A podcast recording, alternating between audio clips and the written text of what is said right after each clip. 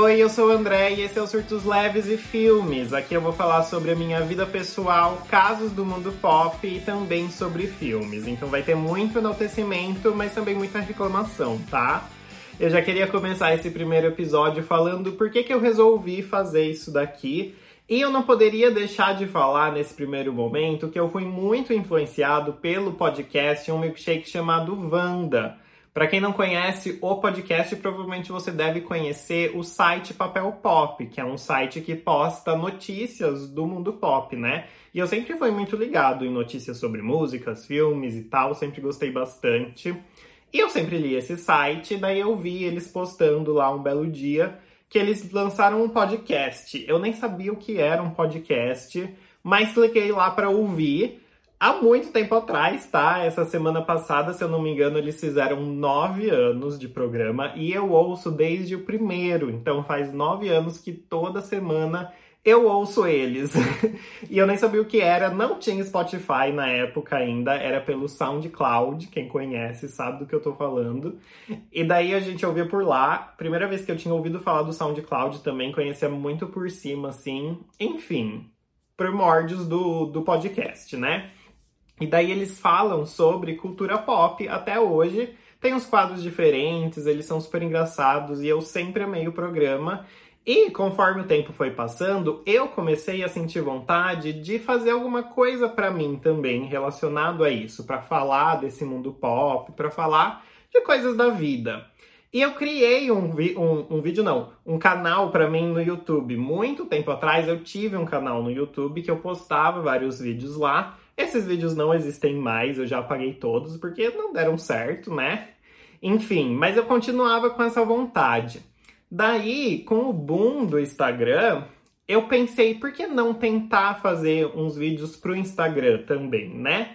E eu fiz vídeos pro Instagram, eu faço vídeos pro Instagram, aliás, até hoje. Se você for lá no meu perfil, você vai ver que a maioria dos meus vídeos é falando sobre filmes, músicas, o mundo pop em geral, mas também falo sobre a minha vida pessoal, sobre viagens, né? Quando eu viajo para algum lugar eu faço um videozinho. Enfim, eu posto bastante coisa por lá, mais para meus amigos mesmo, mas posto. Só que eu sinto falta no Instagram de poder fazer vídeos mais longos, porque lá no Instagram a gente tem que fazer os reels, né? Que são vídeos, você pode ter reels de quantos minutos você quiser. Mas isso é um fato, até uma influenciadora que eu sigo falou esses dias que ela foi numa palestra do Instagram e falam sobre isso, que esses vídeos longos eles não têm a mesma entrega que vídeos curtos. Os vídeos do Reels de um minuto e meio, de até um minuto e meio, né, 90 segundos, são mais entregues, a entrega deles é maior para as pessoas do que vídeos com mais de um minuto e meio. Então eu sempre corto os meus vídeos para ficarem com um minuto e meio. A entrega continua não sendo tão boa? Continua. Mas eu não me arrisco a fazer vídeos mais longos, isso é pior ainda. Então, eu sinto falta porque um minuto e meio é muito pouco. Eu não consigo falar tudo o que eu queria. Então, eu me podo muito, eu corto muito das coisas que eu gostaria de falar para caber nesse um minuto e meio.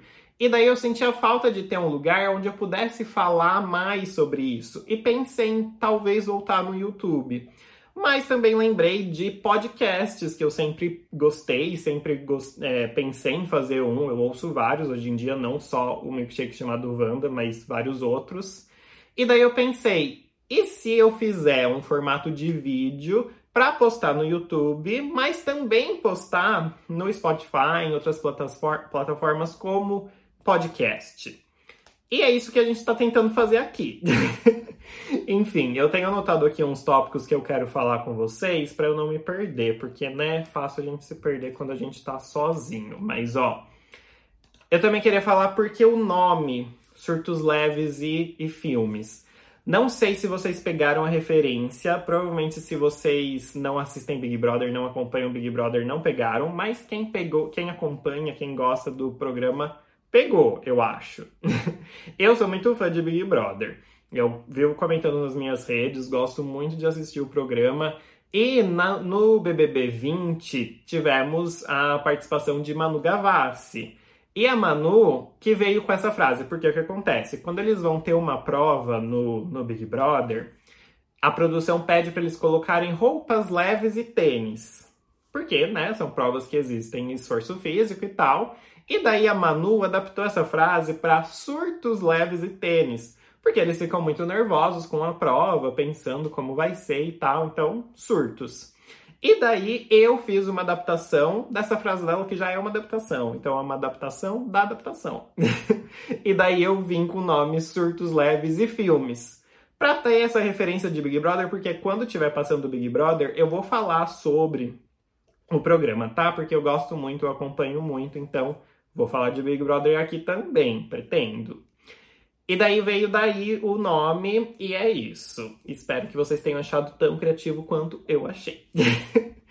e a ideia do, do programa aqui é que a gente vai ter dois blocos. No primeiro bloco, eu vou falar sobre a vida em geral. Pode ser algum acontecimento meu pessoal que eu queira dividir com vocês, ou sobre algum acontecimento do mundo, do mundo pop principalmente. Mas é essa a ideia. E no segundo bloco, na segunda parte, eu vou falar sobre filmes. Filmes, mas não necessariamente só filmes. Eu coloquei filmes no nome que era mais fácil do que falar surtos leves, filmes, séries, livros e músicas. era um, um, nome um pouquinho complicado, um pouquinho grande.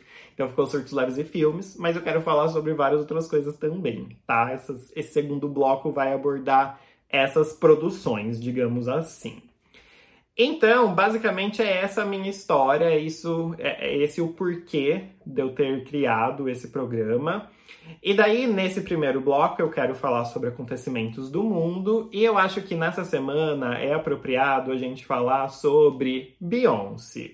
Porque o que acontece? Se você é ligado nesse mundo, você provavelmente sabe que a Beyoncé está com uma turnê do álbum dela mais recente. A turnê tá bombando muito, vários vídeos postados por aí. Pessoas do Brasil indo para outros países para assistir o show, porque a Bonita não anunciou nenhuma data oficial no Brasil, mas existia um burburinho, principalmente vindo de um jornalista que chama Flash. Não sei se vocês conhecem ele, mas quem tá ligado nesse mundinho das divas pop e tal, sabe quem ele é. Por quê? Ele vive postando confirmações de shows que vão vir, vão acontecer no Brasil. Porque ele é um jornalista grande, então ele tem as suas fontes, ele sabe de negociações que estão acontecendo.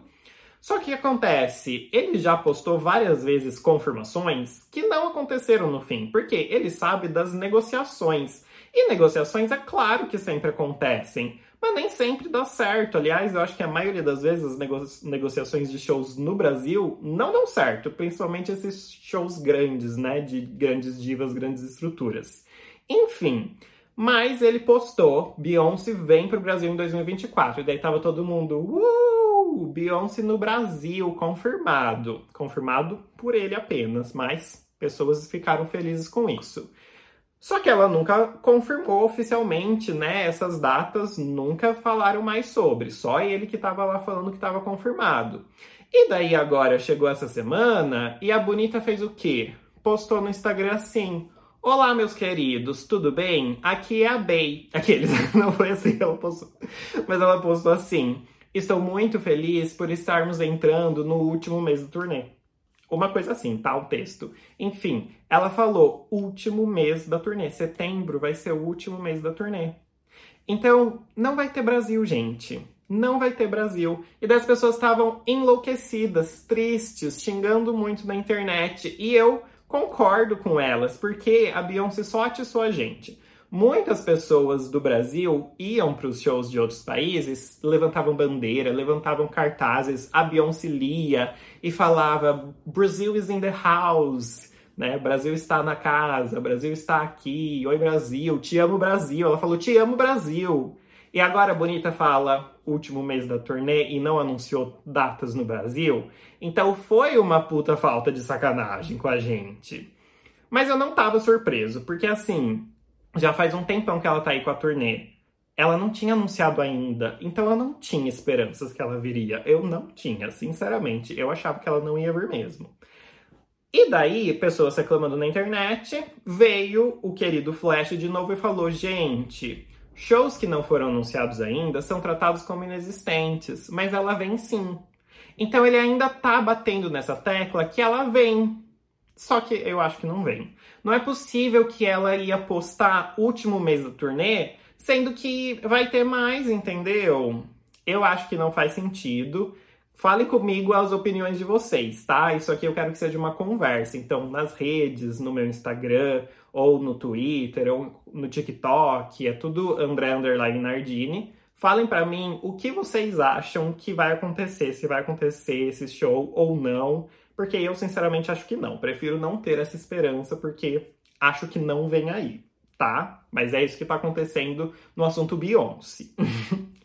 O segundo assunto que eu quero falar com vocês é sobre Big Brother. E apesar de não ter começado oficialmente, começa só em janeiro, mas como esse podcast também tem toda uma influência, toda uma história por trás referente ao Big Brother, achei importante já começar com essa notícia nesse primeiro episódio. Porque o que acontece? Houve lá um, um evento, sei lá, onde foi confirmado que o Big Brother terá um voto por CPF. O que significa isso? Significa que você não vai poder entrar no site e ficar votando o dia inteiro. Você vai ter direito a um voto só no seu CPF. E era uma coisa que nós, fãs do programa, vínhamos pedindo há muito tempo, porque o que acontece também é que as pessoas, os participantes que a gente não gosta tanto, acabavam ganhando o programa muitas vezes mas também é, ficando na casa até muito tarde, porque são pessoas que têm um grande fã-clube, de algum jeito, por algum motivo. Só que esses fã-clubes, além de serem fã-clubes grandes que vão se organizar lá para fazer multirões e votar muito, também acontece, aconteceu muito casos de pessoas pagarem para outras votarem. Entendeu? Então, eu venho aqui, eu sou fanático por, fanático por Big Brother, amo tal participante e falo: te dou tanto dinheiro para você ficar o dia inteiro votando.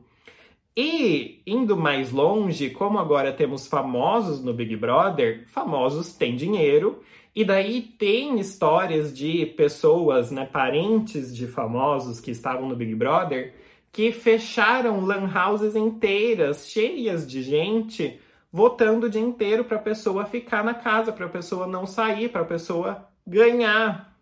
Entendeu?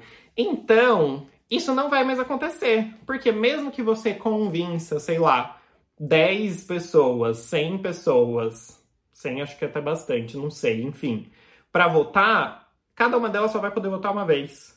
Então vai ficar um pouco mais real de acordo com o público mesmo, quem o público realmente está gostando ou não. Eu estava muito empolgado, muito esperando esse momento acontecer, porque eu acho que vai resolver um pouco. Porque muita gente que eu não gostava, eu via todo esse movimento, todo esse esquema por trás para a pessoa ficar e isso me deixava muito frustrado. Então acho que um voto por CPF vai mudar bastante as coisas. O que eu vi também é que eu pensei, quando eu pensei nisso, eu pensei, isso nunca vai acontecer, porque essa hipótese vem sendo levantada há muito tempo. Agora anunciaram que realmente vai acontecer, vem sendo levantada pelo público, né? Eles nunca tinham falado nada sobre isso. Agora falaram que vai ser assim. Mas eu pensava que não ia, que eles nunca iam fazer isso, porque teve paredão, lá o paredão, inclusive da Manu Gavassi, que teve um bilhão de votos. E isso não vai acontecer, porque não vai ter um bilhão de pessoas para votar né? Enfim, e daí eu pensava, eles não vão perder essa chance de bater recordes, de das pessoas consumirem as publis, porque quando você entra lá no site para votar, tem o, o bannerzinho lá das marcas que patrocinam o programa. Então, teve um bilhão de votos, um bilhão de, não de pessoas, mas um bilhão de vezes que esse anúncio foi visualizado. Então eu pensei, putz, eles não vão querer perder isso. Mas em outro podcast que eu ouço, que é o Diário de Bordo, que inclusive eu amo, ouço todo dia, que eles postam episódio todo dia, tudo para mim, falaram que eles são bem da área da publicidade e falaram que na verdade para os anunciantes isso pode ser até bom, porque vai ser um número mais real. Tipo, nos outros teve um bilhão de acessos, mas não foi um bilhão de pessoas que viram, foi a mesma pessoa que viu várias vezes. Sabendo que é um por CPF, um acesso por CPF, ele vai ter o número real de quantas pessoas viram aquilo. e talvez os, os anunciantes, isso seja até melhor para os anunciantes. Eu não tinha pensado nesse lado, achei muito interessante pensar nisso. Então, e até concordo, né? Faz sentido que são várias pessoas aí, eles vão saber os números mais reais, como disseram. Também foi abordado o assunto no diário, no podcast Diário de Bordo, sobre voto para ficar. Porque para quem não sabe, o Big Brother sempre foi voto para sair, né, nos paredões, só na final que você votava em quem você quer que ganhe, mas em todos os outros era quem você quer que saia. Mais recentemente, eles começaram a mudar algumas alguns paredões específicos para voto para ficar. Eu, sinceramente, não gosto muito de votos para ficar. Por quê? Quando você tem três pessoas, é, a maioria dos paredões são paredões triplos, né? Por exemplo, no que a gente teve da Manu. Teve Manu, Prior e Mari. A gente queria muito que o Prior saísse, né? As pessoas que gostam da Manu, como eu, queriam que o Prior saísse. Então, todos os fãs da Manu votaram para o Prior sair. Todos os fãs do Prior votaram para Manu sair. E a Mari ficou de lado, coitada, recebeu pouquíssimos votos. No fim, acabou saindo o Prior. Mas pensando nesse, nesse cenário de votar para ficar, nesse caso, os fãs do Prior iriam, iriam votar no Prior, os fãs da Manu iriam votar na Manu, e a Mari ia ficar de lado, sem muitos votos. E daí ela que ia sair, porque ela ia ser a menos votada, entendeu? Nesse esquema de votar para ficar, quem, quem sai é o menos votado. E a Mari ia ser a menos votada e ela que ia sair. Não o Prior. Então eu não gosto desse esquema, porque eu sempre quis que as pessoas que a gente não gosta saiam, né? Saiam. Não sei conjugar isso muito bem. Mas eu acho que esses, esse mutirão funciona melhor para sair. Porém, agora com o voto por CPF, eu acho que não muda muito o esquema, né? Porque pensando de novo, fãs do Prior votam no Prior, fãs da Manu votam na Manu, mesmo sem fazer mutirão, um voto por pessoa. A Mari que ia ficar de fora do mesmo jeito. Então não gosto muito desse voto para ficar, não. Eu acho que eles fizeram testes na edição passada. A edição passada teve vários paredões que foram assim, mais do que em outras edições, se eu não me engano para ver se melhorava, se as pessoas gostavam mais. Eu achei que piorou. Eu não gosto de voto para ficar. Então acho que foi um teste deles antes de mudar para por CPF, né? Porque é uma mudança muito radical um voto por CPF. Enfim, vamos ver no que vai dar, vamos ver como vai ser, mas eu eu fiquei feliz com essa notícia. Eu acho que vai rolar bem. Bom, vamos para o nosso segundo bloco agora, que é falando sobre filmes. Hoje vai ser literalmente um filme, tá? Quem me segue lá no Instagram e no TikTok sabe que eu venho fazendo há muito tempo uma análise dos filmes da minha estante. Aqui na minha estante, que está atrás de mim, eu tenho muitos DVDs e Blu-rays. E faz muito tempo que eu queria fazer uma análise de todos eles, porque tem uns que estão aí que eu nunca nem reassisti mais. Eles só ficam aí na minha estante. Eu faço coleção, eu amo ter DVDs e Blu-rays, para quem não sabe. E daí, Hoje a gente vai falar sobre Closer, perto demais. Eu tô com o DVD aqui para mostrar para vocês. Quem tá vendo em vídeo tá vendo esse, esse DVD aqui na minha mão. Eu ainda tô na letra C, ó, então tô no comecinho ainda. Eu tô indo em ordem alfabética, né? Na minha estante tá tudo organizado em ordem alfabética. Ainda estou na letra C. Então, se você não viu os anteriores, vai lá no meu, no meu perfil no TikTok, no Instagram, que você consegue ver eu falando de todos os DVDs que eu tenho até esse daqui, né? Letra C, Closer.